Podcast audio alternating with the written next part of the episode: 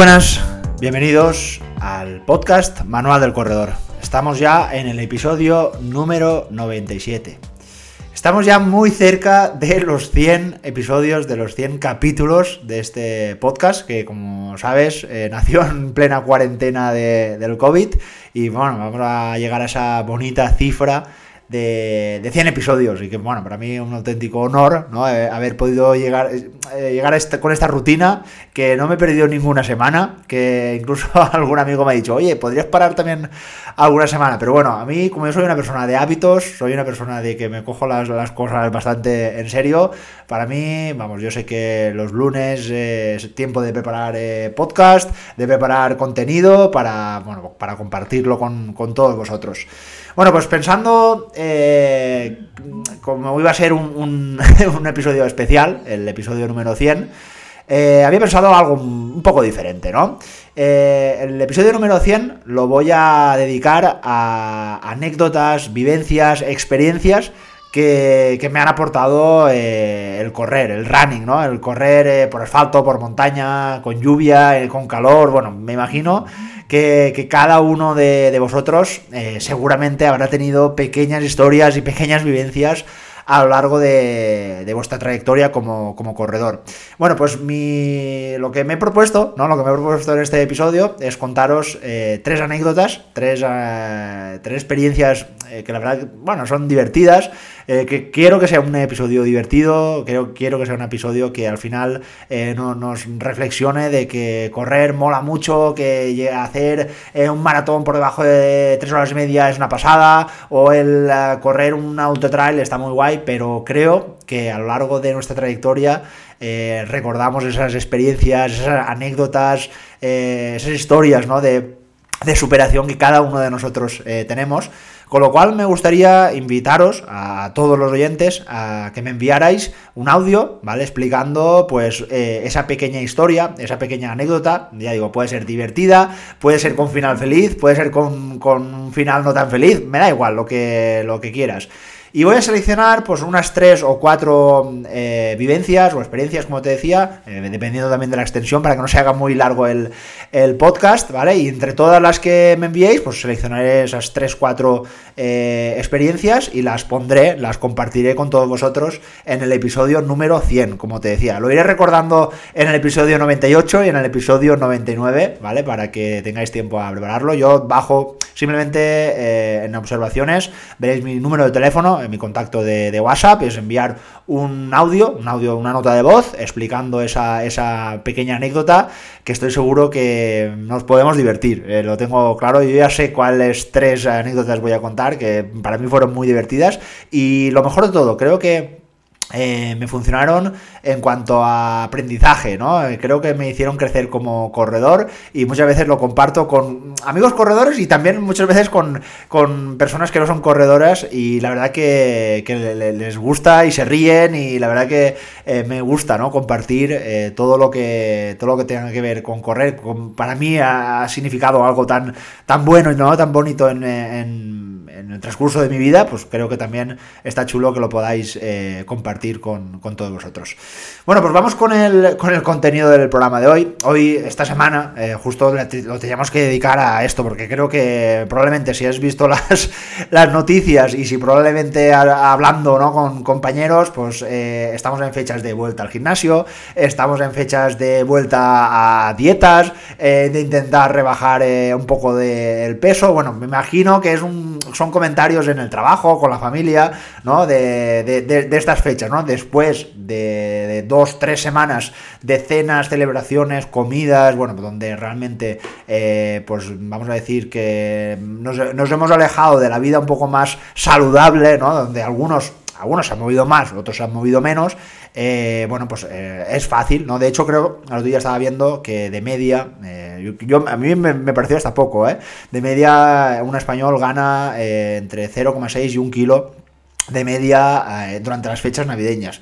Habrá de todo, evidentemente. Igual tú no has ganado nada de peso y otro compañero ha ganado dos kilos, o incluso alguno se ha ido de madre y se ha dejado totalmente y, se, ha, metido con dos, tres kilos encima. Entonces, bueno, pues el episodio de hoy me gustaría aportar mi granito de arena de toda esa información que seguramente vais a recibir en estos días de dietas restrictivas, eh, complementos milagrosos, eh, eh, apúntate a esta nueva tendencia de entrenamiento bueno, pues entre todo este desorden que tenemos, probablemente que hayas, eh, como te decía, hayas visto en las noticias, en televisión o probablemente en redes sociales, vamos, nos están bombardeando, eh, pues bueno, simplemente poner un poquito de orden. Y quería pues haceros eh, reflexionar sobre el poder que tiene esos pequeños actos, esas pequeñas conductas que a lo largo de un día parecen totalmente insignificantes pero si unimos esas pequeñas conductas, ¿no? esas pequeñas tomas de decisiones, esos pequeños hábitos ¿no? que se llaman, a lo largo de muchos meses, a lo largo de muchos años, estos pequeños hábitos se pueden convertir en hábitos realmente muy, muy, muy poderosos. Pues mira, hablando de pequeños hábitos, probablemente te suenen los nombres de Chris Froome, Bradley Wiggins, Geraint Thomas, bueno, todos ellos han sido ganadores del Tour de Francia, han sido atletas, bueno, ciclistas británicos que han ganado el Tour de Francia y todos ellos tienen algo muy en común. Eh, el ciclismo británico nunca ha sido, vamos a decir, un país que ha tenido grandes resultados en eh, el rendimiento ciclista, como pues, por ejemplo Bélgica, eh, Países Bajos, Francia, Italia, España, ¿no? que han sido realmente potencias en, en el ciclismo. ¿Cómo puede ser que desde hace un tiempo, sobre todo aproximadamente sobre 2005 hasta la actualidad, eh, el ciclismo británico se haya posicionado como uno de las grandes, una de las grandes potencias en el, rendimiento en el ciclismo. ¿no? De hecho, eh, los últimos Juegos Olímpicos eh, han sido de los exactamente el país con más medallas olímpicas en, desde Pekín, Londres, en Río. Bueno, en las últimas, los últimos Juegos Olímpicos han sido el país con más medallas. Pues precisamente esto viene porque eh, el director de la Federación eh, Británica, uno de los directores o uno de, los, eh, de las personas que se encargaba a preparar a estos, a estos deportistas, creía justamente en esta filosofía, en esta estrategia. Y ellos decían que el principio de esta filosofía, como te decía, consiste en aislar cada uno de los aspectos del ciclismo para intentar mejorarlo tan solo un 1%. Si se consigue una mejora de este 1% de cada uno de estos aspectos, se habrá obtenido una mejora muy considerable una vez que todos esos cambios se apliquen al mismo tiempo. Bueno, esto suena fantástico, ¿no? Si lo, vamos a trasladar al mundo de, la carrera, ¿no? Si conseguimos mejorar un 1% nuestra fuerza, si conseguimos mejorar un 1% eh, nuestra técnica, si conseguimos mejorar un 1% el material en el que vayamos a utilizar, si mejoramos un 1% nuestra tolerancia a los alimentos, empezamos a sumar y ese 1% mm, se va a convertir en una mejora pues igual de un 5, un 6 o un 10% respecto a mm, como estábamos hace un tiempo. Esto, esto suena bien, ¿no? Esto suena guay. Mira, si te molan las finanzas o si te mola la economía, seguramente habrás eh, o conocerás lo que es el interés compuesto, ¿no?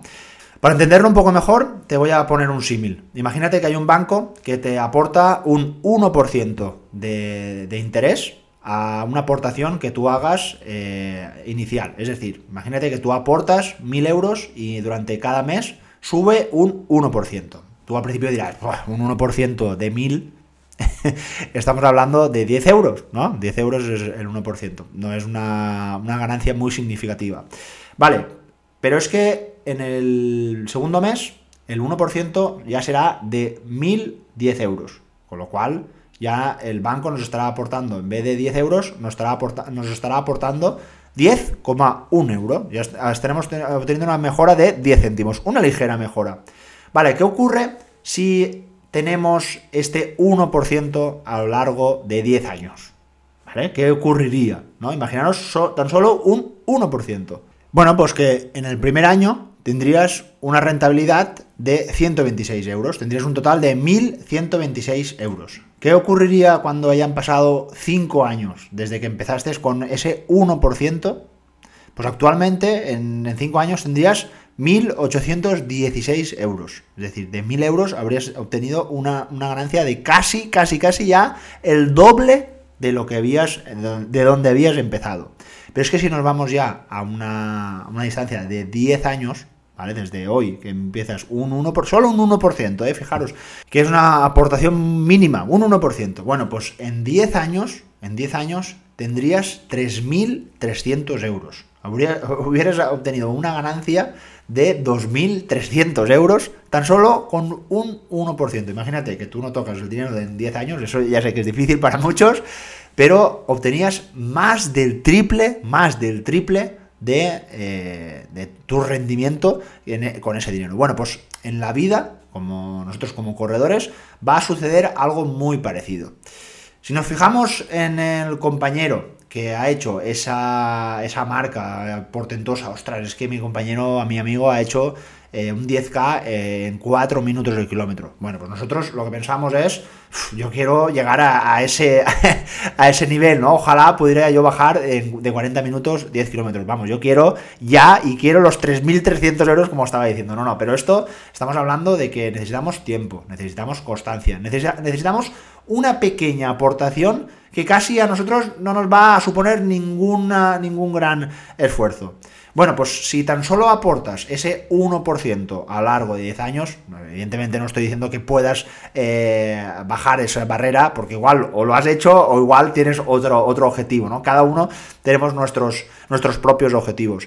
Pero es muy importante que, que le des el valor le des mucho valor a esos pequeños entrenamientos, a esas pequeñas mejoras, esos pequeños cambios, rutinas, hábitos que hacemos durante el día a día para intentar eh, ser mejores corredores, eh, mejores personas o tener una mejor salud, ¿no? Evidentemente en todas nuestras capacidades.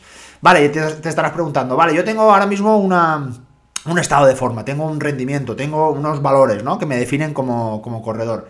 ¿Qué puedo hacer para cambiar esto? Bueno, pues eh, una de las cosas, justamente cuando estaba ahora hablando, era eh, el mejorar nuestra composición corporal. Evidentemente, ahora muchos eh, corredores me, escriben en estas navidades, oye, es que me noto un poco pesado, me noto un poco mal, mi rendimiento ha caído. Bueno, pues probablemente eh, te hayas metido una mochila extra de, grasa corporal, grasa totalmente innecesaria, un peso totalmente extra que hace un mes o hace dos meses no lo tenías y por supuesto hay, hay que contar con ello, ¿no?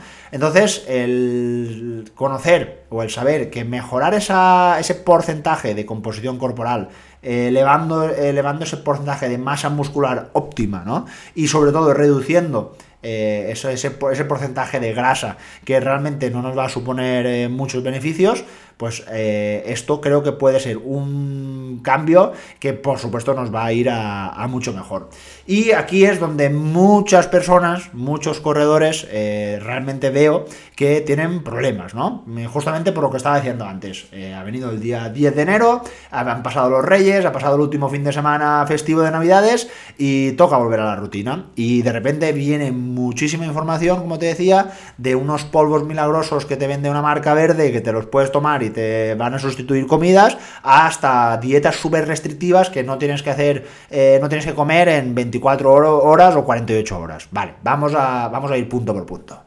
Lo primero que deberías de hacer es intentar evaluar, mm, razonar todo lo que haces a lo largo de un día normal, ¿vale? Un día entre semana. También contar, por supuesto, lo que haces eh, durante, durante el fin de semana. Vamos a ver, si normalmente estabas habituado a, por ejemplo, eh, voy a poner muchos ejemplos. Está claro que cada uno somos un mundo y cada uno, para lo que uno lo, verá una locura, para otro lo verá hasta normal, ¿no? Pero imaginaros que yo mm, razono que a lo largo de una semana normal me tomo 10 latas de cerveza. Para unos dirá, ostras, esto es una, auténtica locura. Pero para otros igual no es tanta locura, porque al final uno, si entre reuniones, que si el fin de semana, que si no sé qué, igual se planta con 10 latas de cerveza. O sea, mm, es bastante, lo, lo digo.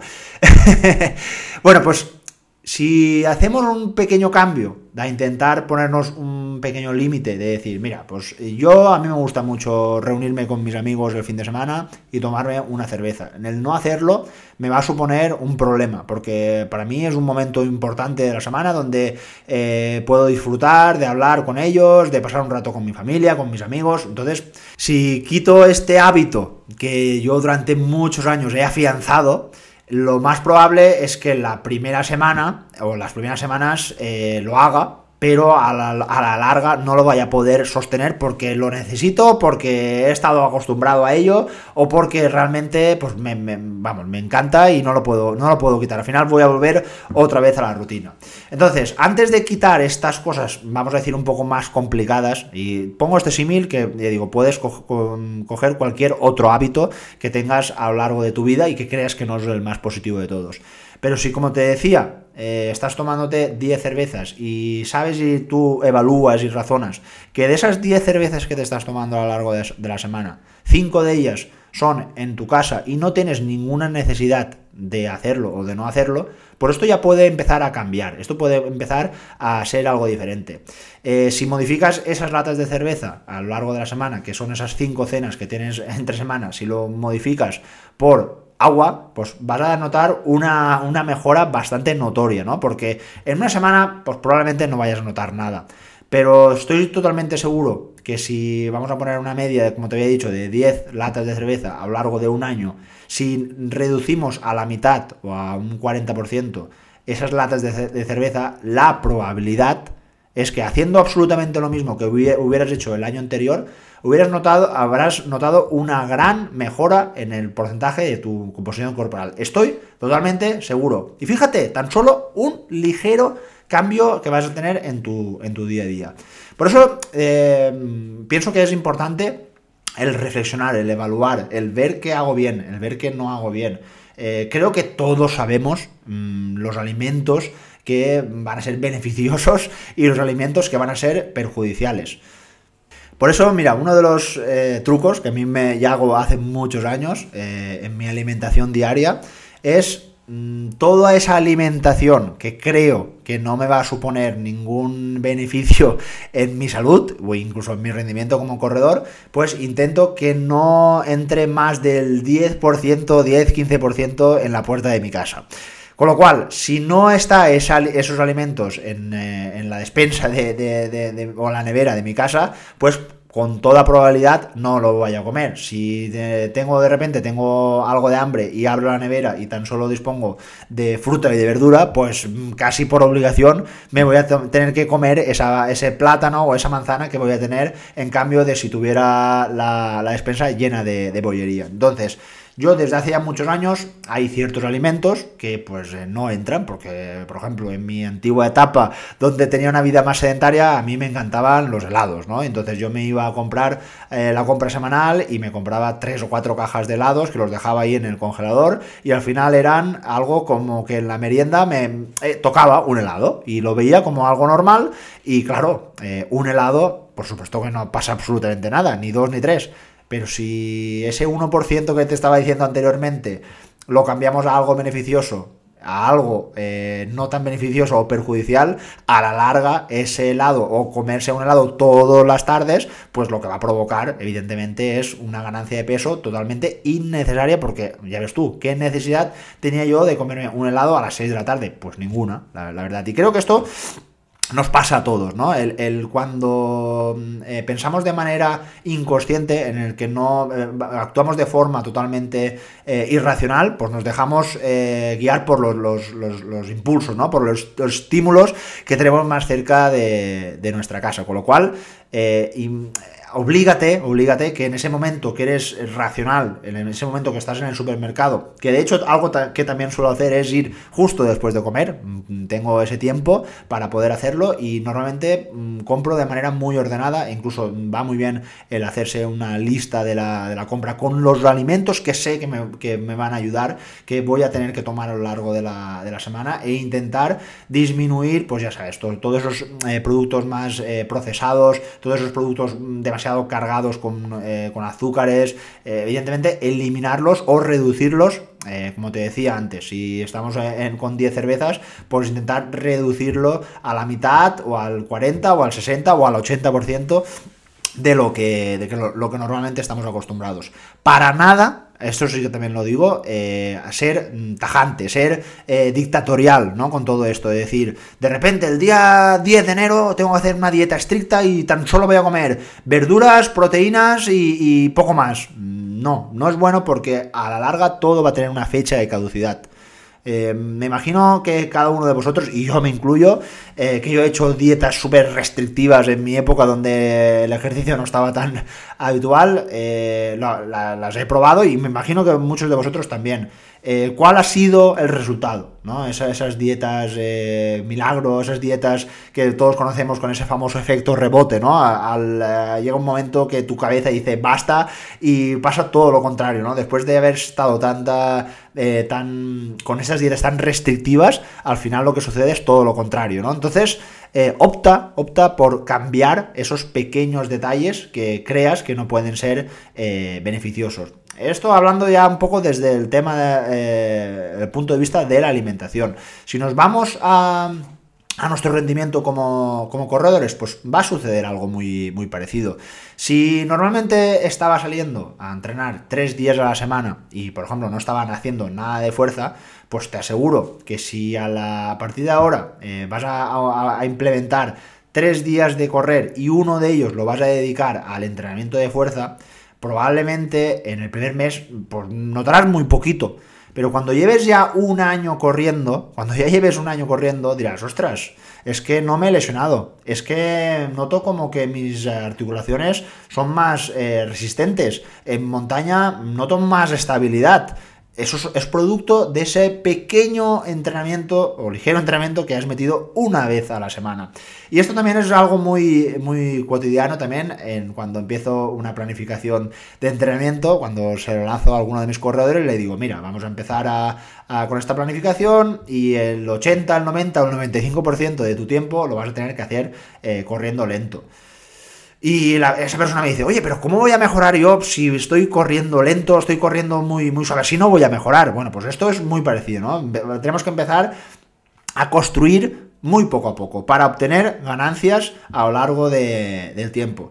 Eh, yo esto en, mi rendimiento lo he podido ver eh, a lo largo de los años que llevo como corredor. Mi rendimiento ha ido creciendo, la verdad que ha ido creciendo muy poco a poco, porque creo y pienso que he ido quemando una etapa tras otra etapa. No, no, he tenido un salto eh, muy rápido de, crecimiento para, incluso luego bajar. Lo, que, lo he, podido vivir en, algunos corredores que han tenido rendimientos espectaculares en muy poco tiempo, pero eso les les ha llevado a que en otro un poco tiempo también abandonar por, esa frustración, por esa presión ¿no? que llevaban eh, con el entrenamiento. Con lo cual, eh, si tú ahora empiezas con esos tres días a la semana y con ese entrenamiento de, fuerza, pues probablemente en este primer año de entrenamiento, por poner un ejemplo, notes que has mejorado. Normalmente también hay que decir que el primer año se mejora mucho, ¿no? Pero una vez llegamos a ese punto más estable, eh, como que va a costar un poquito más. Pero ahí lo que más va, a importar es la constancia. Como decía con aquel plan de,